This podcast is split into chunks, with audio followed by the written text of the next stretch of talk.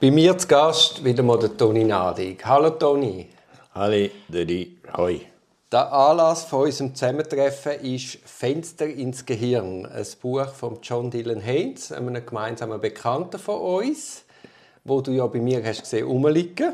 Ja. Und hast es dann gestohlen und hast es auf einer längeren Zugfahrt gelesen. Und dann habe ich gesagt, ja, wenn es mir schon stillst, dann erzähl mir doch den Inhalt, dass ich nicht selber die 300 Seiten muss lesen muss. Ja.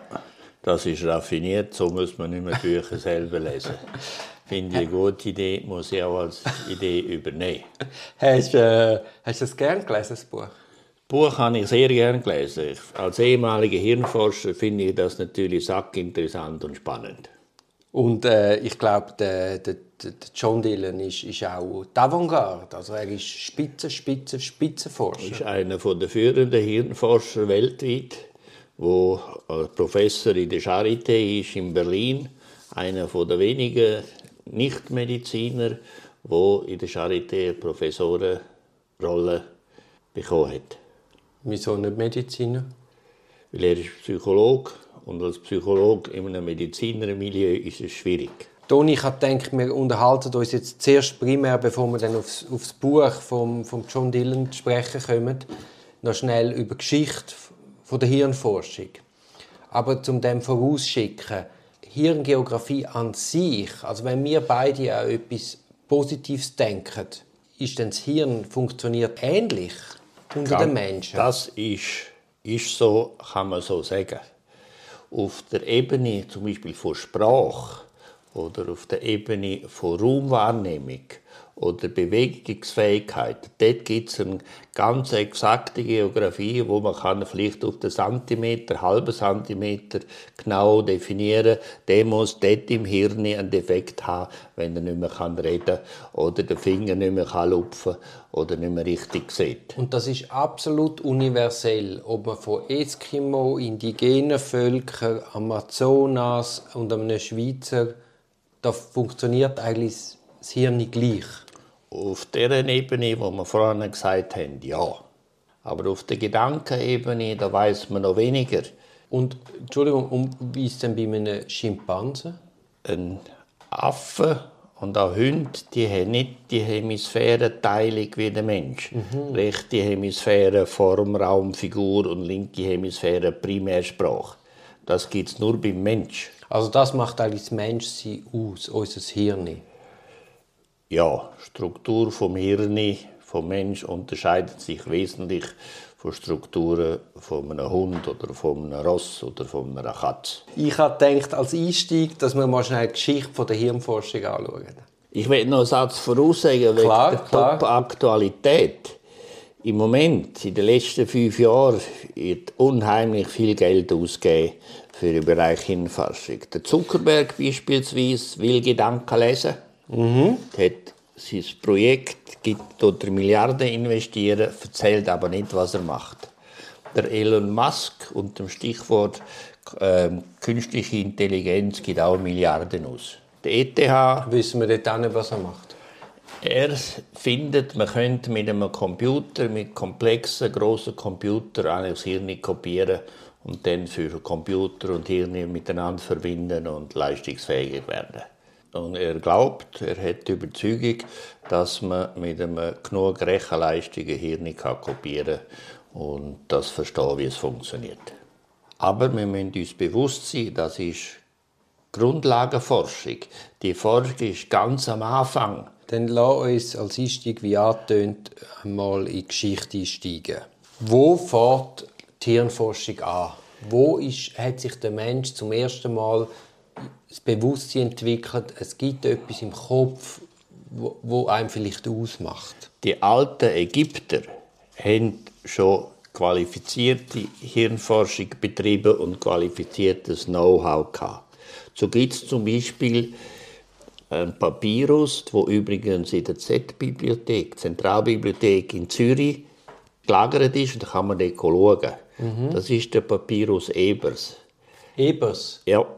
Ebers für, dass der Ebers hat es gefunden. Ja. Dort werden unter anderem 26 Patienten, hirngeschädigte Patienten beschrieben. der eine davon hat links da vorne, links frontal, einen Schlag bekommen von einem Hyksos-Krieger und ein Loch. Und der Mensch hat nachher nicht mehr reden und der, der Militärarzt hat daraus geschlossen, der Geist sprach, wo da die Heimen ist, ist durchs Loch entwichen, verschwunden, weggegangen. Also wir sind 2500 bis 3000 vor Christus. Christus. Ja. Und die haben also schon quasi mit Hirnregionen in der Form vom Geist haben sie das wahrgenommen. Ja, haben das wahrgenommen. Die haben auch Hirnoperationen gemacht. Die Ägypter. Die haben Blutige äh, entlastet. Wo, und jetzt einfach mal als, als ganz grober Vergleich: 3000 vor Christus. Wo sind wir denn wir da gewesen? Also wo ist Mitteleuropa? Mitteleuropa war einzig. Wir haben noch nichts gewusst von so Zeugs. Wir haben auch nicht können schreiben, nichts zu dieser Zeit. Also wir hatten Pfahlbauer. Ja, vielleicht sogar noch weniger. Da wäre ich jetzt überfordert, um können beantworten. Meine Kulturen sind primär Mesopotamien und dann die warmen Länder, mhm. Griechenland, Römer und dann ist erst auf Europa gekommen. Oder mhm. nördlich Transalpin. Ist der Cäsar eigentlich der Erste, der schriftlich etwas festgehalten hat über die Helvetier. Also, du hast gerade Griechen angetönt. Wahrscheinlich nach den Ägyptern. Die nächsten grossen Denker, die nächste grosse Epoche sind Griechen. Ja. Die Griechen haben sich auch sehr viel Gedanken gemacht. Interessant ist zum Beispiel der Aristoteles. Der hat gefunden, wir denken und fühlen mit dem Herz. Er hat gemeint, das Hirn ist nur das Kühlsystem fürs Herz. Das Hirn? Ja. Aber er hat gewusst, dass es im Kopf etwas gibt. Er hat gewusst, dass es im Kopf etwas gibt und dass da sehr viel Blut durch den Kopf läuft und dass das enge Verbindung hat mit dem Herz. Und er hat das Gefühl gehabt, ja, dass du einfach ein bisschen spülen, das Herz ein bisschen kühlen, wenn der Mensch Stress bekommt oder wenn er muss denken. Und hat äh, Aristoteles die ägyptischen Papyrus kennt? Wahrscheinlich hätte das kennt, denn das Griechisch oder das Wissen vom Altertum ist ja bis zum Brand von der Bibliothek in Alexandria für all die Leute transparent gewesen und die sind umgereist. Die Griechen sind auf Ägypten und die Ägypter sind auf Griechenland. Die haben enge Verbindung miteinander. Ist denn die Frage für den Aristoteles zentral gewesen? Ja, wie denken wir, wie spüren wir, wie fühlen wir, wo ist das die Heime, was ist Körper, was ist Geist, was ist Seele. Das hat durch die ganze Kultur sich entwickelt. Beim Aristoteles, aber auch noch beim Descartes und beim Augustinus in unserer Kultur oder auch bei den Buddhisten. Wenn man den buddhistischen Grab anschaut, da sieht man ja auch, jedes Grab hat ein Loch, wo die Seele von dem Verstorbenen kann rausgehen, in den Himmel umreisen und wieder zurückkommen. Der Dualismus Körper, Geist, Leib, Seele haben die genauso gehabt. Das ist in verschiedenen Kulturen immer wieder auftretend. Ja, ich habe schon länger ein Buch gelesen über Gräber der Etrusker. Ja. Das ist etwa die Zeit, wo jetzt auch der Aristoteles und dort ist das genau das Gleiche. Ja. Der Gedanke, von was ist Seele, ist ähm, in verschiedensten Kulturen sichtbar und immer wieder auftretend. Wie war es denn im Mittelalter? Das Mittelalter, da ist nicht so viel gelaufen. Im Mittelalter haben vor allem die Araber erfolgreich geforscht. Der Da Vinci im 15. Jahrhundert, der hat sich auch große Gedanken gemacht und er ist zum Schluss gekommen, die Seele das heißt, Denken, das ist in der Ventrikel, das heißt in den Hohlräumen. Das Hirn hat ja vier Hohlräume, wo Hirnflüssigkeit drin ist. Und der hat das Gefühl gehabt, dort drinnen ist Gedächtnis, Sinneseindrücke, Sehrwahrnehmung und alles, so, was man heute als Geist oder Denken betrachtet. Das Hirn ist eigentlich nicht direkt sichtbar als Hirnleistung, sondern als Sitz von der Seele in diesen Ventrikeln. Hohlräume in den Hirn. Also er ist eigentlich quasi wieder zurück auf die Ägypter. Ja, wenn man so will sagen. Wobei, nein, ich würde sagen, nein, die Ägypter haben einen Zusammenhang gesehen zwischen der Hirnstruktur und der Kompetenz, respektive Verlust von der Kompetenz von betroffenen Menschen nach der Schädigung. Mhm. Er da sagt, der Sitz von der Seele, das Denken, ist in den Ventrikel. Mhm. Er hat eine dualistische Betrachtungsweise. Die alten Ägypter da haben der organische Teil als Ursache vom Reden gesehen, aber gesagt, der Geist Sprach entschwindet. Das ist ein Unterschied als unser Dualismus augustinisch, Descartes, wie wir im Christentum das anschauen tun. Und wie ist es dann weitergegangen? Lang ist nicht viel gelaufen. Im Christentum haben wir ja Denken und so, hat man primär mit dem Buch und Gespür mit dem Buch wahrgenommen. Denn Gefühle entstehen dort, wo sie wahrgenommen werden. Die Kirche hat ja nicht erlaubt, dass man das Hirn auseinander nimmt und reinschaut. Körper auseinandernehmen war eigentlich verboten. Mhm.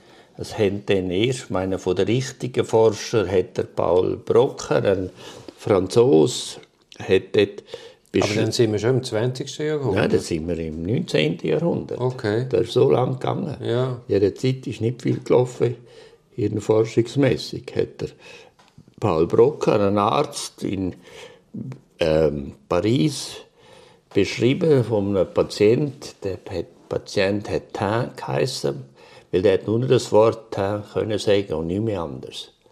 Und als er tot war, hat er Autopsie gemacht und gesagt, genau in die Region, wo der seine Hirnblutung hatte, die ist zuständig für die Fähigkeit, können zu reden. Der Tain hat ja alles verstanden. Mhm. Hat einfach nicht mehr können artikulieren. Keine Wörter mehr gefunden, nur noch Tain, Tain gesagt. Mhm. So Patienten gibt es auch heute noch. Dann, etwa 13 Jahre später, hat der deutsche Arzt Wernicke gefunden, dass Patienten weiter hinten im hinteren Schläferlappen, wenn die dort eine Blutung haben oder so etwas, haben die kein Sprachverständnis mehr. Können auch nicht mehr lesen. Können auch nicht richtig lernen. Und da haben die Ärzte angefangen zu forschen, intensiv über das Hirn.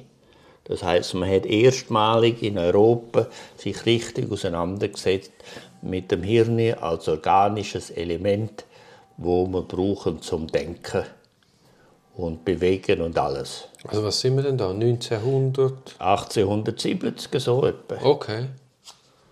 Also dann ist das das erste Mal so wirklich wissenschaftlich in Mitteleuropa im Fokus. Jawohl. Dann ist die Forschung explodiert, man hat immer mehr gemacht. Es ist allgemein von Interesse geworden. Und warum meinst du, ist das plötzlich von Interesse geworden? Das Wissen ist durch das Schreiben können und das Lesen können immer mehr verteilt worden. Mhm. Medizin ist immer wichtiger geworden. Das Wissen generell zugenommen. Es sind die Spitäler entstanden. Mhm. Auch Psychiatrien sind entstanden. So hat man angefangen, sich da intensiver auseinandersetzen. Eigentlich Fortschritt in der Medizin. Und wie ist denn in anderen Religionen? Oder wie zum Beispiel im Buddhismus? Also ich nehme an, im Mittelalter ist das ja wahrscheinlich auch sehr stark an Religionen gebunden gewesen. Das ist immer noch stark der Umgang, das, sagen wir, mit psychischen Krankheiten, ist stark verbunden mit dem religiösen Denken.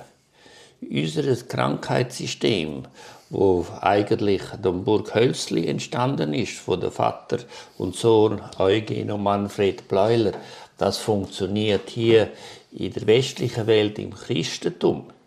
Ein Muslim hat einen völlig anderen Krankheitsbegriff von psychiatrischen Krankheiten. Das kann man nicht miteinander verbinden. Also ich möchte schnell zwischengrätschen. Also wenn sich jemand für die Geschichte von mitteleuropäischer Hirnforschung oder dem Umgang mit, mit psychischen Erkrankungen interessiert, da gibt es ein super spannendes Buch, das heißt Hirnriss vom Willy Wottring. Das Buch beschreibt eigentlich alle Irrwege und Schwierigkeiten, die Medizin und Soziologie und Sozialwesen in den letzten Jahrhunderten hier hatten. Wie ein Vorheld denkt hätte, wo Ameisenforscher und Hirnforscher, wo für unsere Tausigernoten war, wie die Leute tickt haben. Aber wie ist denn Jetzt ist ein völlig, völlig Seitenzweig. Ich möchte auch noch mal zurück auf die Religionen. Aber wie ist es denn möglich, dass gerade Zürich zu so einem Zentrum geworden ist für, psychische, für das Interesse an psychischen Erkrankungen? Das Burghölzli war eine der ersten grossen Kliniken, neben ähm, Berlin oder, oder ähm, Paris. Und das, denke, Aber das ist personengebunden? Das ist weitgehend personengebunden. also es liegt am Vogel, das liegt am Bläuler, das liegt an diesen Figuren? ja, es sind ein paar Koryphäen, die da wirklich gewirkt haben. Und Zürich ist natürlich hirnforschungsmäßig ein grosses Zentrum gewesen, seit Anfangs Jahrhundert. Auch nachdem in die Macht gekommen sind, sind ja ganz viele Hirnforscher und Ärzte von, von Deutschen, sind viele Juden gewesen. Der Jung ist der einzige reformierte Christ gewesen, aber der Freud und alle anderen, im Moment kommt mir keinen Sinn, sind mehrheitlich Juden gewesen, die dann das Wissen reingebracht haben und da in geschützten Rahmen haben können forschen und sich durchsetzen meine Hirnanatomie beackert. Das sind Koryphäen. Und in Zürich gibt es sicher 200, 300 Leute in dem Rahmen von der Hirnforschung tätig. Und auch Hirnchirurgie.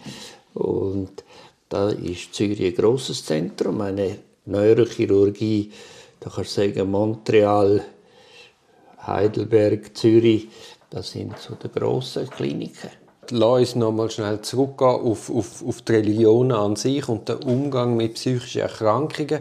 Wie ist es denn beim Buddhismus?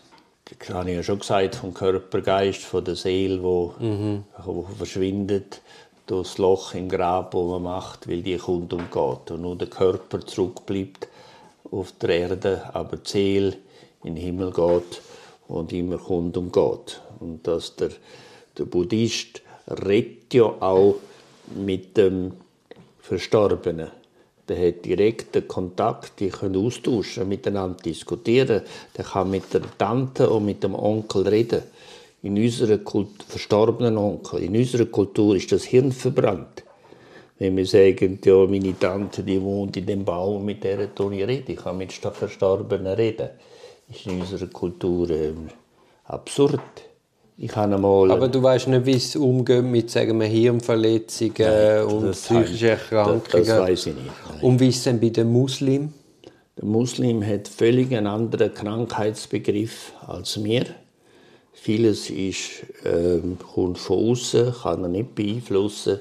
Vieles ist durch die Umstände und durch Gott gegeben und so. Wobei das ist heikel, da ich, kann ich keine differenzierte Aussage machen. Aber kann man sagen, dass ein wenn du muslimisch im Glauben bist und dass du eigentlich nicht zu einem christlichen Psychiater kannst. Weil ja. einfach Grundvoraussetzungen oder Grundvorstellungen andere sind. Ja, das kann man so sagen. Ich habe einmal, weißt, das ist noch wichtig für meinen Beruf. Ja, ich habe einmal ein Beispiel, ich kann ein Beispiel zeigen. Ich habe einmal den Sohn von einem afrikanischen Potentat als Patient gehabt. In Afrika ist er der Sohn vom Präsident hat alles gehabt. Und in der Schweiz ist er halt der Flüchtling ohne Geld, ohne Status, ohne nichts. Der hat so ein diffuses Schmerzsyndrom entwickelt, hat aber neurologisch gar nichts gehabt. Mhm. Und dann, weil der Französisch geredet hat, habe ich den bekommen, habe müssen reden mit ihm. Und eines habe ich das Gefühl, jetzt hat er begriffen, dass sein Schmerzsyndrom etwas zu tun hat mit seiner psychosozialen Situation in der Schweiz im Vergleich zu Afrika. Und dann hat er angefangen zu studieren und ich dachte, jetzt muss ich warten, jetzt müssen wir hören, was passiert. Er hat ganz lange nachgedacht und dann hat er mir gesagt, sont les forces occultes qui m'intriguent und du als Weißer hast keine Ahnung, weil die Geister gehen nur auf die Schwarzen und nicht auf die Weißen. Für mich war fertig. Gewesen. Ja, logisch. Ja. Ich hatte keinen Zugang. Mhm. Es entsteht im Moment ein Buch von einem Freund von mir, von Norbert Münter von Berlin. Der spielt, schreibt ein Buch über religionsspezifische Psychotherapie. Und er beschreibt, wie er als Psychiater oder Psychiater muss umgehen mit Leuten aus anderen Religionen. Also er nimmt Patienten aus anderen Religionen. Ja, und schaut, was ist dort anders, wie muss ich psychotherapeutisch mit denen anders umgehen, weil unser Wertesystem, unser christlich-jüdisches Wertesystem in der Pathologie dort anders funktioniert. Das Buch gibt es aber noch nicht. Würde mich nämlich auch sehr interessieren. Ja, es gibt Druckfahnen, gibt's. der Michael Mayer hat es schon und er tut noch etwas einbauen über ähm, Teufelsaustreibung. Und das wird noch ergänzt, ein paar Kapitel, und dann wird das Buch gedruckt. Bis mhm. Ende Jahr sollte das, sollte das im Buchhandel sein.